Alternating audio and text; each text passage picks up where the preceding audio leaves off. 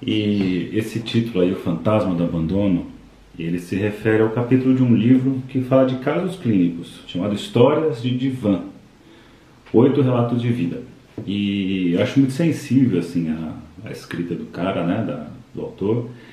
E eu vou trazer para vocês aqui hoje, vou começar um, uma das histórias que ele conta, que eu acho que tem reflexões clínicas bem interessantes. Eu acho que tanto para quem é da área, né, quem é profissional psi, psicólogo, psicanalista, psiquiatra, mas também para pessoas que não são, mas que têm interesse aí no assunto, ou mesmo pessoas que gostam de saber histórias de vida, ou às vezes até passando por uma experiência parecida.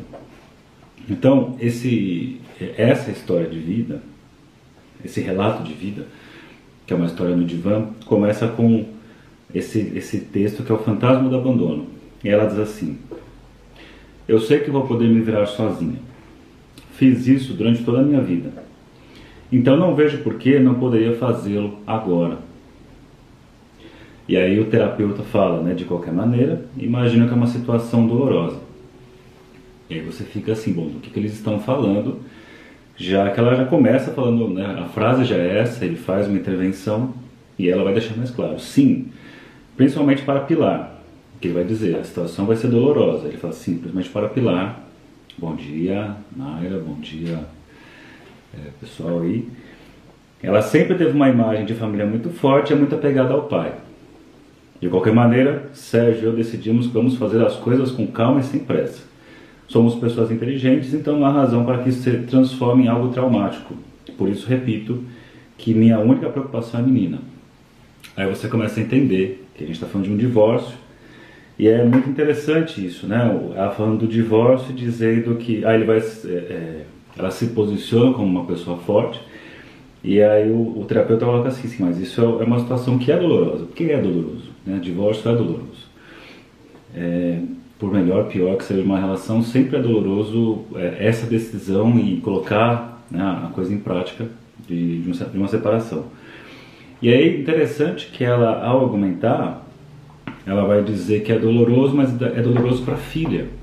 Por quê? Porque ela, a filha é muito apegada ao pai, mas que, e aí é uma coisa muito comum você encontrar na, na clínica, essa ideia de que é possível fazer isso, que é uma experiência que é dolorosa, de uma forma não traumática. Né? É, isso acontece muito, quem atende crianças, isso acontece muito, dos pais chegarem e ao apresentassem a questão da criança, você vê claramente que é a questão do casal, só que o casal, às vezes vem o casal, às vezes vem só a mãe, às vezes vem só o pai, mas você vê que a questão tem a ver com eles, né, é deles, e que colocam, né, projetam para a filha, né, ou colocam a responsabilidade na filha, no filho, a dificuldade da, da relação. Então, é, já escutei coisas do tipo: é, minha filha não consegue lidar com o meu divórcio. Né? Então, coloca assim como se a filha que não conseguisse fazer isso é uma coisa estranha de, de escutar, né? Porque o divórcio é o divórcio do casal e não o divórcio, por exemplo, do pai com a filha. Né? E justamente é por aqui que vai seguir esse, esse caso que ele apresenta. Então a única preocupação que ela traz é a preocupação com, com a menina. E acho legal o jeito que ele vai trabalhando, porque ele dá umas confrontadas, assim, né? Vamos fingir que não está acontecendo nada.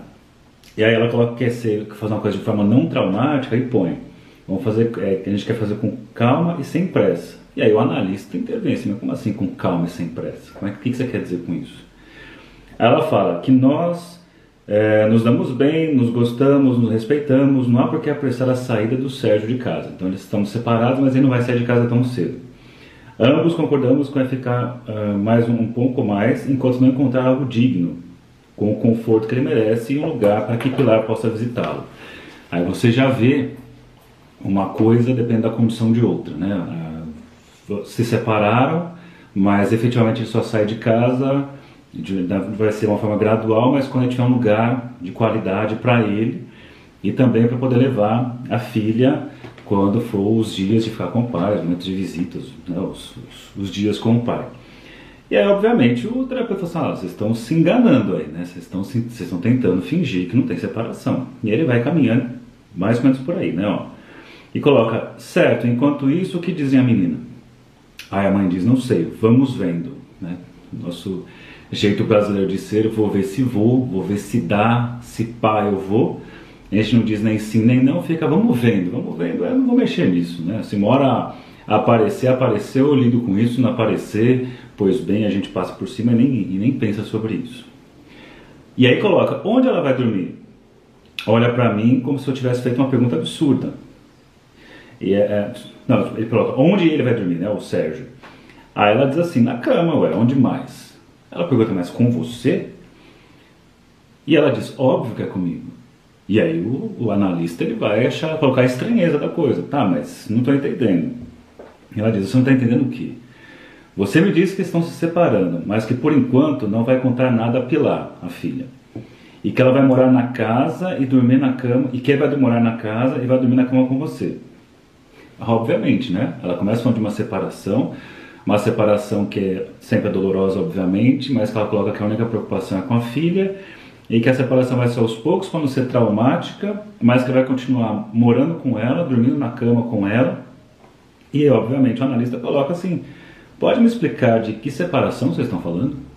Né? Porque outro tipo de separação, quando ela vai argumentar, quando ela vai dar o cenário, não faz sentido como separação. Aí ela diz, já disse, uma separação inteligente. E aí ele coloca, o analista, e de quem foi a ideia desse modelo tão inteligente de separação? Ela diz, minha. Aí o analista coloca assim, eu fico pensando por alguns segundos. Aí ele faz uma, uma leitura, né? aí ele dá um, dá um passo para trás, faz uma leitura maior e mostra para ela. Laura, se vocês, como disse agora há pouco, se dão bem, se amam, se respeitam, não tem problemas de compartilhar nem a casa nem a cama. Por que, que vocês vão se separar? É óbvio. Né? Essa pergunta dele, porque está tudo bem, ela pode continuar dormindo na cama com ele, pode continuar convivendo com ele, se dão bem em todas as esferas, então por que a separação? E ele faz essa pergunta, a pergunta que ela gostaria que ele nunca tivesse feito, né? Todas as perguntas exceto essa. Faz essa pergunta e ela fica em silêncio. E aí então ela reconhece, é o Sérgio que quer. E aí ele pergunta: E você? Você quer também? E ela diz que não, que se dependesse dela, eles não se separariam. Então, esse é o primeiro momento, essa é a primeira etapa aqui né, da, desse relato. Acho que é legal aí para pensar, seja você psi, seja você pessoa que não é psi, vai na terapia, seja você que passa por um problema parecido, enfim, várias possibilidades de fazer reflexão. É, de ver como a coisa vai se deslocando, assim, a verdade vai aparecendo, né? a coisa vai caminhando e chega na verdade que ele quer se separar, ela não. E aí então ela cria essa, vamos fazer uma coisa menos é, traumática, aparentemente para Pilar, mas começa a mostrar que é para ela, inclusive, e que esse negócio de continuar dormindo, continuar morando, é uma separação, que não é separação coisa nenhuma. Aí ele coloca, daí traz o cenário, né? Nessa época que a Pilar, a, a Laura, que é a mulher que ele atende, tem 42 anos, a filha tem 8 e o Sérgio 43. E aí começa a aparecer os fantasmas. É legal quando você pega caso assim, que você começa entendendo uma coisa e ele vai fazendo, vai fazendo uma escuta e coisas mais anteriores vão sendo reveladas. Né? Aí você começa a entender a dimensão, porque às vezes você fala assim simplesmente, ah, larga a mão disso, para de fazer isso, se separa, sai de casa, faz tal coisa, não precisa comprar não sei o que, ou compra aquilo que resolve. Para quem está falando, né, só está enxergando a ponta do negócio. Agora, a raiz do negócio, até onde vai, né, a, a profundidade, complexidade e coisas aparentemente aleatórias que se articulam, isso só vai ser possível saber dentro de uma análise. Então aqui, no momento da essa situação que nós temos, ela com 42, o Sérgio 43, a Pilar com 8, e ela coloca, o pai dela foi embora de casa quando ela era muito pequena e que se afastou para sempre de sua família. O cara foi embora quando tinha 6 anos e nunca mais apareceu. E é uma mãe depressiva que não conseguiu enfrentar a situação, então não conseguiu lidar com a separação, se deprimiu, não enfrentou a situação e se abandonou. Então veja aí que para ela, com 6 anos, depois vai revelar a idade aqui, ela pede o pai que vai embora e uma mãe que não tem força, uma mãe que não luta, uma mãe que se abandona. Né? E coloca, coloca em risco seus dois filhos, a Laura, que tinha seis anos, e seu irmão, o Gustavo, de quatro anos. Então, é o cenário assim, de desamparo que as crianças ficam numa situação dessa. E ela vai dizer assim que por conta disso a infância foi cheia de privações, a adolescência foi muito difícil, só que ela nunca tinha a chance de lamentar. Porque se ela lamentasse, primeiro, não tinha um pai que resolveria. Uma mãe estava lá depressiva, lá, é, não elaborou o luto, ficou naquele lugar de identificação com o objeto perdido, e ela fica nesse lugar, você não tive escolha a não ser continuar, porque ela fala, se eu tinha de continuar, porque senão os piolhos iam nos comer. Uma frase que ela sempre repetia nas sessões. E ela, no fim das contas, foi atrás, foi conseguir estudar, conseguiu fazer medicina, é, ajudou o irmão a se formar em arquitetura. E então ela fala assim: eu saí do nada e agora sou uma mulher vencedora. Então, apesar de ser vencedora, não a gente pode esquecer do fantasma do abandono que aconteceu lá atrás. E coloca, né, uma mulher inteligente, linda, de ânimo forte, é, e fala que ela, por conta disso, ela tem um humor muito, muito gostoso, que ela trabalha, leva as coisas com ironia. E fala muitas vezes as sessões eram difíceis, mas o humor de Laura deixava a coisa mais leve caminhando. E aí ele fala, por isso, com esse humor que ela levava, e aí tem aquela característica né, de uma forma um pouco maníaca de defender, um pouco de negação da coisa. Né? Lembrando que o humor ele é muito importante como defesa, uma defesa madura, pensando aí num, num, nos mecanismos de defesa. Só que é, ele é uma defesa madura quando ele leva em consideração a realidade. Se o riso aparece, né, se o humor aparece, mas nega a realidade, está mais para uma dissociação, uma cisão, uma negação do que para uma, de fato, lidar com a coisa de forma madura. Isso é muito importante de saber. Então, no curso lá do Manual de Psicoterapia, eu sempre falo das defesas maduras, sempre coloco, o humor é uma defesa madura. E aí tem gente que fala assim, ah, então eu dou risada sem parar de tudo, então tem defesas maduras. Não, geralmente essas pessoas que riem de tudo o tempo todo estão muito mais para uma forma é, de negação da realidade, muito mais uma forma maníaca de estar no mundo, do que efetivamente de levar a coisa com humor, que é levar em consideração a, a dor, a realidade. Então, por isso que ele fala, por conta desse estilo da Laura, ele diz assim, quando ela contou dessa história, ele ficou surpreso da separação. Por quê? Ele disse, só um pouquinho. Por isso me surpreendi quando soube de sua separação. Nunca havia é, comentado nenhum tipo de mal-estar em seu casamento. E acredito que foi uma surpresa para ela também. Então, é, não só ele foi pego de surpresa, o analista, quando ela conta que vai se separar, mas também ele acha que, inclusive, ela se surpreende quando o marido diz que quer se separar, que para ela tá tudo bem, talvez por conta dessa forma assim do automático, tenho que vencer na vida, eu tenho que só é, andar para frente e levar as coisas com humor, muitas vezes um humor negando alguma coisa. E quando a coisa aparece, a realidade aparece do tipo, escuta, eu quero me separar, ela tem que se deparar com a, a, a realidade. E aí continuou, né? Ó. Aí ele retoma, então você aceitou uh, o pedido de divórcio. Ela falou, óbvio. Ah, digo, Aí o volta a falar assim sobre se eles continuavam na, então, dormindo na mesma cama, se tem sexo, não sei o que, ela diz óbvio. Né? Fala, o Sérgio pode não ser um galã, mas não é um estuprador. Então eles têm relação ainda. E, e diz assim, aí começa uma, uma discussão aqui né, sobre ter o sexo ou não, ele coloca. Que ela pensa, mas qual é o problema de eu fazer sexo com o Sérgio, que é meu marido barra ex-marido, que ainda vai sair de casa? Ele diz assim, ó, isso pode te confundir. É porque você veja, você tem aí uma realidade que é uma separação, que é um passo para os dois se separarem, se afastarem, mas ao mesmo tempo moram juntos, dormem juntos e transam. E talvez para o Sérgio esteja mais claro naquela, né? O cara também está é, mantendo alguma coisa ali, né? O, o Sérgio ele, ele permanece aqui e para ela também ela permanece e ela que não quer ficar ainda mais confuso. E aí ele diz assim: a mim não confunde, as coisas estão muito claras diz a, a Laura. E aí ele fala, não, mas eu, eu acho que eu duvido de você, o analista falando. Né?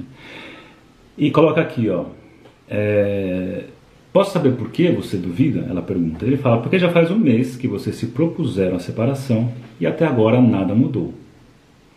É muito difícil aceitar a ideia de que as coisas são diferentes quando na realidade tudo continua igual. Então você vê que tem uma forma de negação do que está acontecendo e a coisa continua no mesmo plano. Aí ela coloca assim: então você está dizendo que eu tenho que mandar ele embora. Aí ele fala: não sei, mas pelo menos vocês precisam voltar a conversar sobre o assunto. Quem sabe? Talvez o Sérgio tenha mudado de opinião e você pode relaxar sabendo que não vai mais abandoná-la. Porque numa dessas, se ele aceitou tudo isso, continuar junto, dormir junto, transa, etc., é necessário conversar para as escuta, o que está rolando aqui? Porque numa dessa ele diz assim, olha, não, tô, não quero me separar. Putz, então ela pode sair dessa angústia constante, né, da certeza de, de que ele, que ela tem de que ele quer se separar, descobrir que ele não quer se separar, ela pode sair desse lugar angustiado. Mas, aí na outra sessão conta, falei, né, contei, pra, falei para ele, conversamos, falei para ele ir embora. E traz assim, essa coisa de sopetão no começo da sessão, né, quem, quem faz análise, já fez análise, o analista sabe que a coisa acontece muitas vezes assim. Não, peraí, me conta como é que foi essa conversa. Aí ela coloca assim, há duas noites, quando fomos nos deitar, perguntei a ele se ele continuava com a ideia de separação. Ele deu um monte de voltas, mas acabou dizendo que sim. Então eu disse para nos separarmos de uma vez por todas. E, ela coloca, e ele coloca, e como você se sente ao ter batido o martelo, né? Uma vez por todas. E ela disse, preocupada, com essa história de eu sempre estar cuidando de todo mundo, fico, olha só como ela desloca aqui, ó. Fico angustiada de pensar que o Sérgio não saiba sequer procurar um apartamento, cuidar de si. Então ela vai justificar que é uma das a grande preocupação agora da separação é que o Sérgio vai encontrar um bom apartamento para ele morar, que ele vai conseguir dar continuidade com a, a vida. Aí o, o, analista intervém assim, alto lá, o Sérgio é um adulto e você não está expulsando. Precisa assumir, precisa assumir que ele é quem quer ir embora. E ela coloca assim, pô, precisa falar assim que ele quer ir embora? Aí o analista, sim, porque é verdade e é preciso pôr as coisas em seus devidos lugares. E para isso precisamos, antes, antes de tudo, esclarecer uma coisa. Olha só o que ele traz aqui, ó. Você lhe perguntou se continuava com a ideia de se separar. Não. E ela diz, sim. Olha que legal essa frase, esse raciocínio que ele constrói. Ó. Bom, a pergunta foi errada, porque não é que ele tenha a ideia de se separar de você, é que tem o desejo de fazer isso. E esse desejo de não ser mais seu parceiro é resultado de outra coisa. Então não tem mais desejo da parte dele. E ela coloca, de uma falta de desejo por mim. E o analista concorda, sim. Aí ela fica em silêncio e fala, mas isso me machuca. Porque machuca, né? Quando você constata que o outro não te deseja mais, é a pior dor que tem. Deixar de ser objeto de desejo do outro. Ela fala, isso me machuca, ele imagina. Aí aqui, ó, vou, pra gente finalizar que eu preciso atender aqui. Ela fala, não entendo por quê. É, o que eu fiz de errado? Eu apoiei em tudo, trabalhei ao lado dele, fui companheira, sou uma mulher suficiente, dependente, que não enche o saco, boa mãe. Nem sequer me dei o direito de engordar em paz, e ainda assim ele deixou de me desejar. E é o que ele diz, ó, Laura, é provável que você tenha a resposta, é provável que você não tenha a resposta para essa pergunta que está se fazendo. Por quê? E aí o óbvio, né? Mas o óbvio tem que ser dito. Está procurando em si mesma a explicação de um desejo que é dele. Então, olha que, olha que separação dolorida, mas fundamental. O sujeito procurar a resposta em si mesmo a um desejo que é do outro. Ela está procurando uma resposta nela, o que, que ela fez, deixou de fazer, A, B, C, D, E, nela, com uma questão que é o desejo dele, que não tem a ver com ela. Só ele pode falar do desejo dele, saber do desejo dele e, obviamente, pensando aqui como psicanalista, das dimensões inconscientes do desejo. Então eu vou interromper aqui. Ainda tem mais coisa, vou trazer para vocês ao longo da semana a continuação da história, porque outras coisas vão aparecendo. Mas é legal de, de perceber assim, um, de ver um pouco do trabalho sendo feito, né? É aquela coisa, tem coisas que, que eu leio aqui que eu concordo com o, manejo do analista, tem coisas que eu não concordo, mas ainda assim eu acho que é legal, porque aquilo que eu não concordo, eu penso o que eu faria diferente. Né? E aquilo que eu concordo, mas por que eu concordei com isso? E é uma chance de, de você treinar coisas em situações sem ser uma situação real, que a sua intervenção tem um efeito real ali na hora, mas você pode fazer é, considerações é, especulativas. Né? O livro chama Histórias de Divã, Oito Relatos de Vida, do Gabriel Rolon. É bem legal esse livro, é gostoso de ler. Beleza, gente? Então, lembrando, essa semana ainda está na promoção os três cursos o Winnicott, desenvolvimento emocional, desenvolvimento emocional primitivo, a teoria clínica do Winnicott, o Lacan, estruturas e clínica psicanalítica e o manual da psicoterapia. Todos estão por 200, todos, cada um deles, né? 240 reais cada um deles, 240 você parcela lá na Hotmart à vontade. E é isso, até o fim de novembro, que é terça-feira que vem, eu acho. E aí depois encerra a promoção, não tem mais, e aí eu lanço o curso novo, que é o sobre mecanismos de defesa. Bom dia para vocês, boa segunda-feira e até amanhã mais um Bom Dia Psicanálise. Tchau.